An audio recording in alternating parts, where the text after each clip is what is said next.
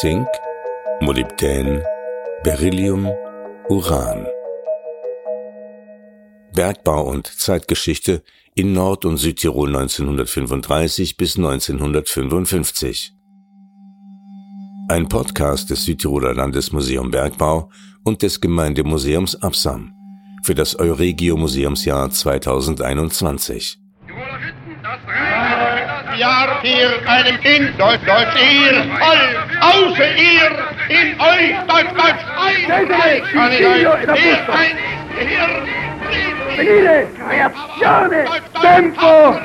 meine Jugend grüßen.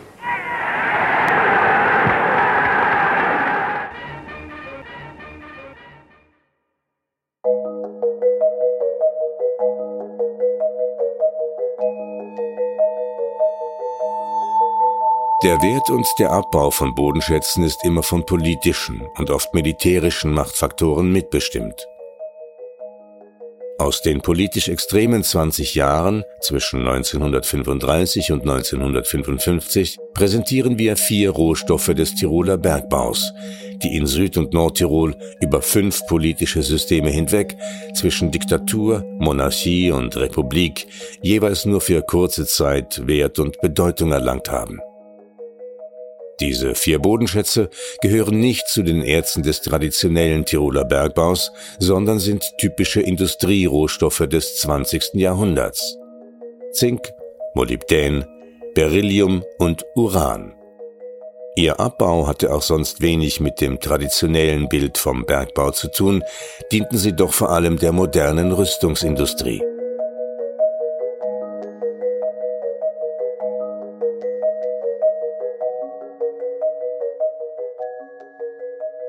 Teil 5 Zink.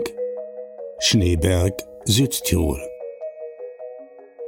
Expansion und Autarkie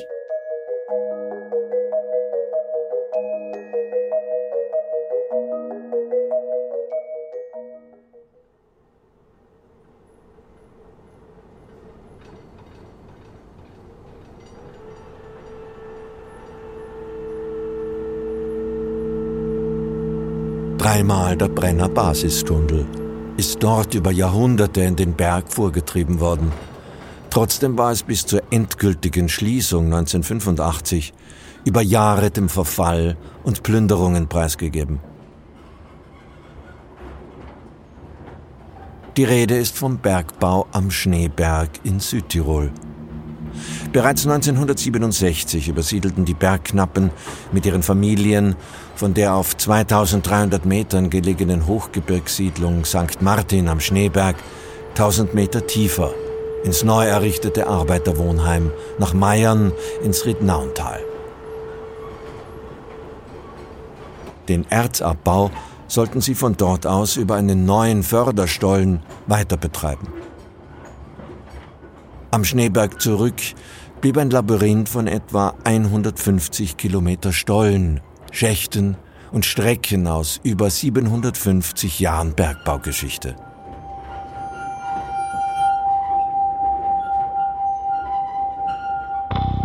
Das Bergbaurevier Schneeberg liegt zwischen dem hintersten Passaia und dem Riednauntal.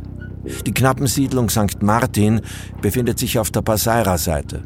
Sie war sowohl von der Timmelsjochstraße als auch über ein 2700 Meter hochgelegenes Joch von Riednaun aus zu erreichen.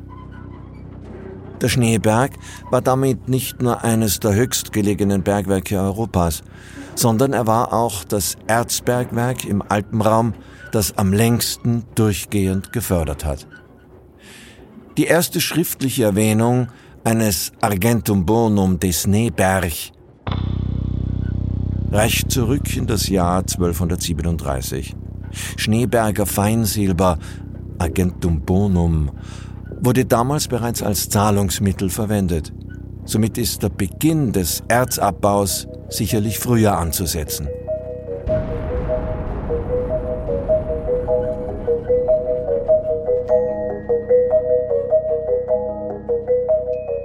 Das eigentliche Haupterz am Schneeberg aber, die Zinkblende konnte erst nach Jahrhunderten um 1870 überhaupt verwertet werden.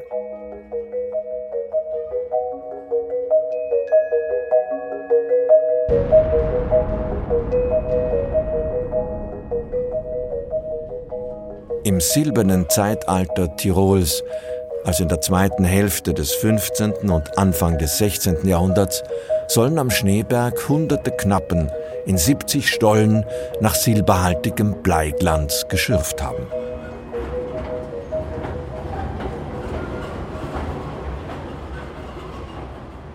Der Bedeutungsverlust des Tiroler Silberbergbaues ab Ende des 16. Jahrhunderts machte sich auch am Schneeberg bemerkbar. Die Nachfrage nach Bleierz sank rapide. Vom Ende des 18. Jahrhunderts an wurde dort nur mehr in den Sommermonaten gearbeitet.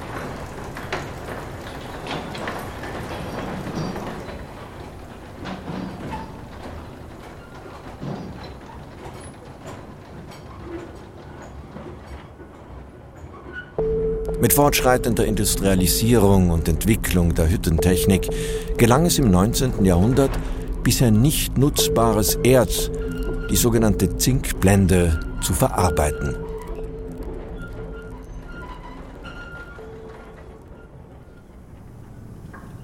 Dieses bislang nicht geförderte Haupterz des Schneeberges, das dort auch über die Jahrhunderte als lästiges Nebengestein auf Halden gelagert worden war, verhalf dem Hochgebirgsbergwerk in Südtirol zu einer neuerlichen Konjunktur.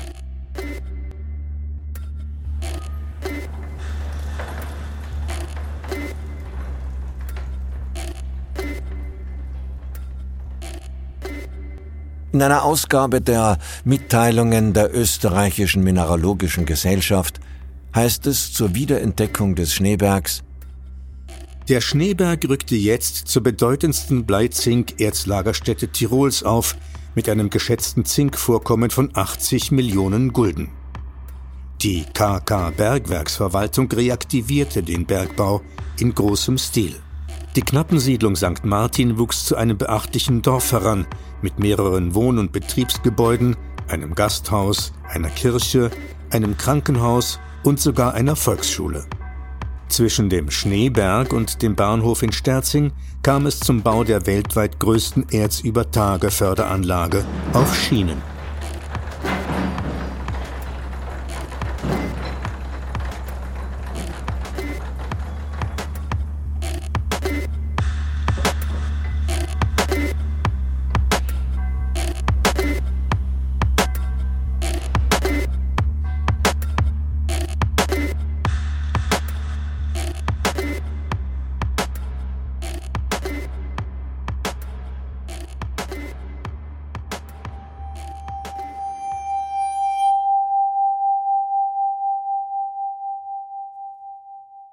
Expansion und Autarkie. Tempo!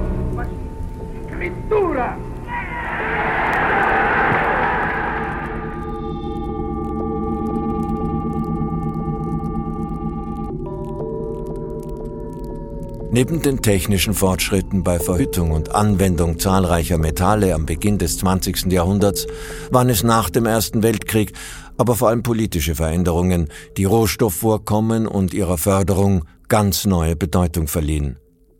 Sowohl der italienische Faschismus als auch der deutsche Nazismus mit ihren Ideologien vom Lebenskampf der Völker sahen wirtschaftliche Autarkie dafür als Voraussetzungen an. Die aus ihrer Sicht zur Herrschaft berufene Nation solle sich auf der Basis eines Rechts des Stärkeren durchsetzen.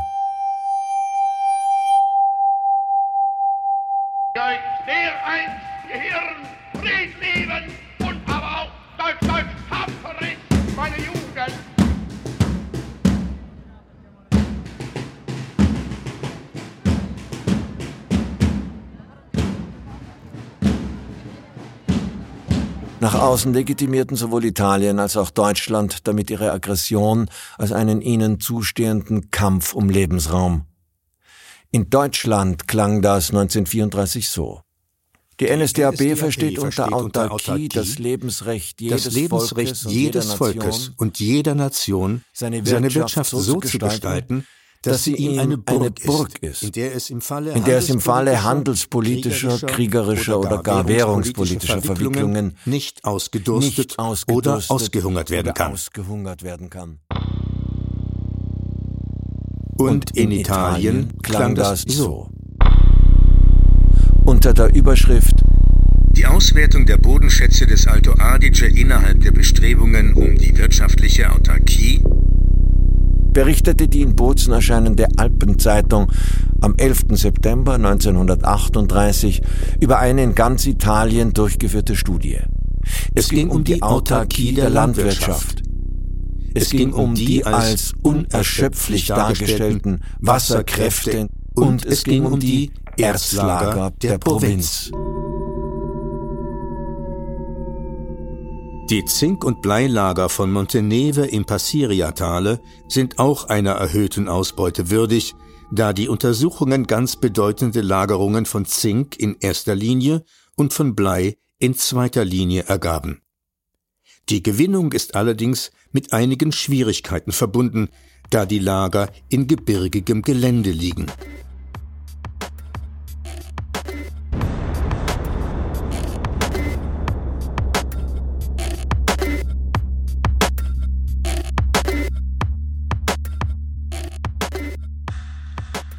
Mit der Parole Autarkie schuf sich das faschistische Italien Instrumente für die als dringend und notwendig erachtete Förderung einer nationalen Erzproduktion.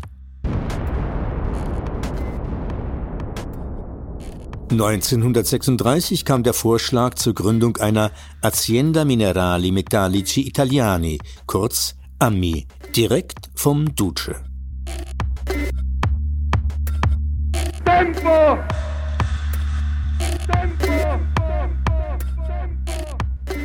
Das staatliche Metallunternehmen sollte die Suche und Erschließung von Erzlagerstätten intensivieren.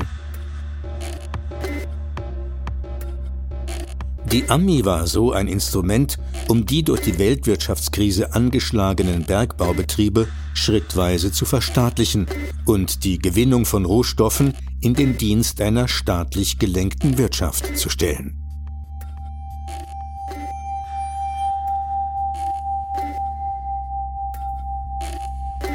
Aber auch die Expansion Italiens sollte die Armee begleiten.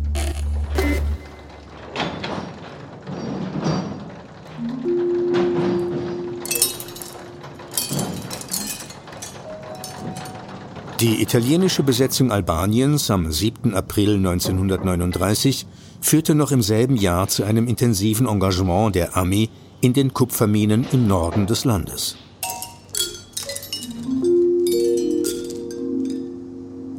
Und nach dem deutschen Einmarsch in Griechenland im April 1941 erhielt der Achsenpartner Italien die Kontrolle über weite Teile des Landes.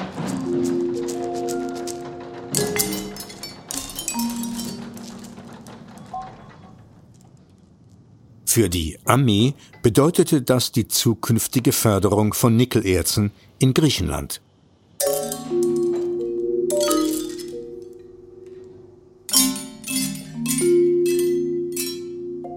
In Südtirol übernahm die Armee 1940 den Bergbaubetrieb am Schneeberg und die Aufbereitungsanlage in Mayern im Riednauntal.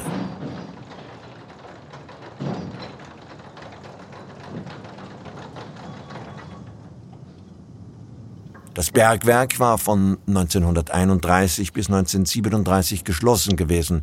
Viele Bergleute optierten für Deutschland und wanderten 1939 ins Deutsche Reich aus. Die Anlagen waren 1940 bereits in einem entsprechend verwahrlosten Zustand, wie ein schwerer Unfall zeigte.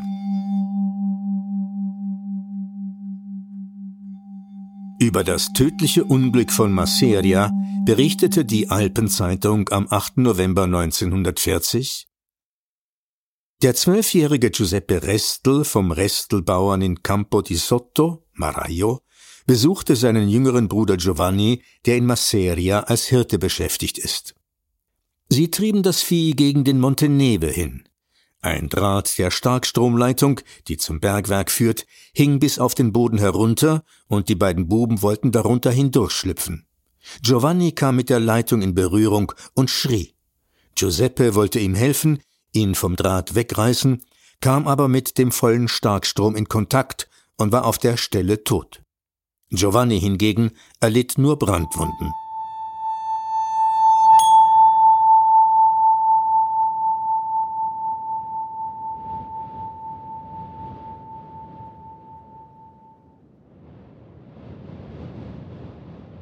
Ein Jahr später richteten dann im April 1941 noch zwei Nassschneelawinen schweren Schaden an den Bergwerksanlagen an. Die erste Lawine verschüttete die Materialseilbahn. Zwei Trägermasten wurden aus ihren Verankerungen gerissen und bis in ein Bachbett hinuntergeschoben. Die Zugkräfte, die so auf der Mittelstation der Materialseilbahn lasteten, beschädigten diese so schwer, dass sie nicht mehr zu gebrauchen war.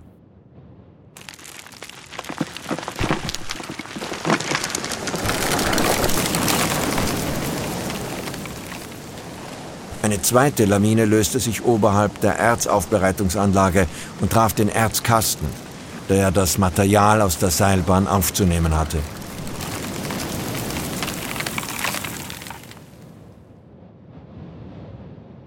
Nach den Berichten der Tagespresse sollten die Schneemassen so gewaltig gewesen sein, dass man Zweifel hegte, ob sie über den Sommer abschmelzen können. Für den Betrieb schwerer wog die Zerstörung der Förderseilbahn, die nicht nur den Erztransport für Monate unterbrach, sondern auch die Versorgung der Arbeiter in St. Martin am Schneeberg erheblich erschwerte.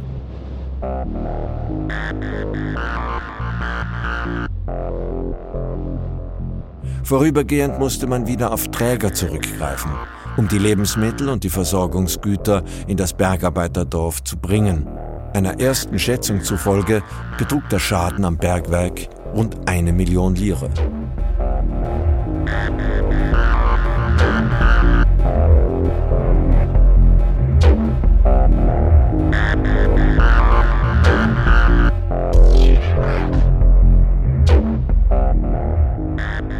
Keine gefütterten Kuverts und Zink statt Kupfer.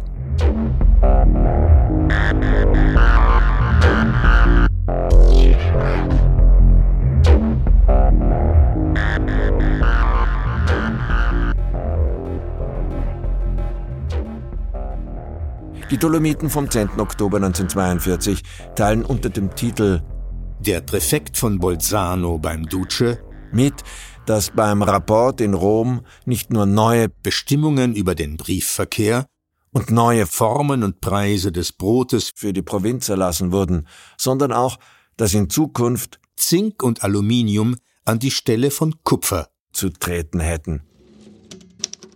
Scrittura! Konkret wurde es verboten, Geheimschriften oder unsichtbare Tinten im Briefverkehr zu verwenden. Schließlich wollte die Zensur mitlesen. Papier mit quadratischem Raster und Geschäftspapier sowie Kuverts mit Innenfutter waren untersagt. Verboten war auch der Einsatz von Kupfer und selbst die Verwendung der Ersatzstoffe Zink und Aluminium sei bei jenen Fabrikationen zu vermeiden, für welche die Verwendung von autarchischen Rohstoffen möglich ist.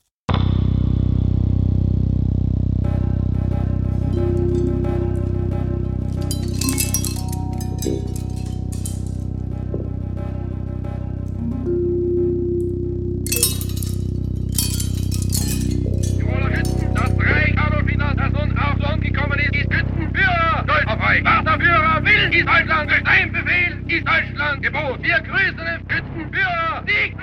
Sieg! Sieg!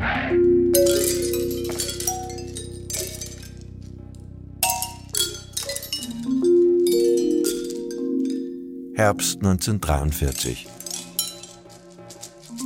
Nach dem Zusammenbruch der Herrschaft Mussolinis Mitte 1943 verlegte die Armee ihren Sitz von Rom an den Gardasee den neuen Sitz des Duce und seiner Repubblica Sociale Italiana in Salò. Vom letzten Rückzugsgebiet des italienischen Faschismus aus blieb die Bergbaugesellschaft aber weiterhin im Alpenraum operativ tätig. Sie hörten Teil 1 unseres Podcasts über den Bergbau am Schneeberg. Gelesen haben Rainer Ecker und Johann Nicolussi. Text und Gestaltung Matthias Breit. Musik Matthias Legner.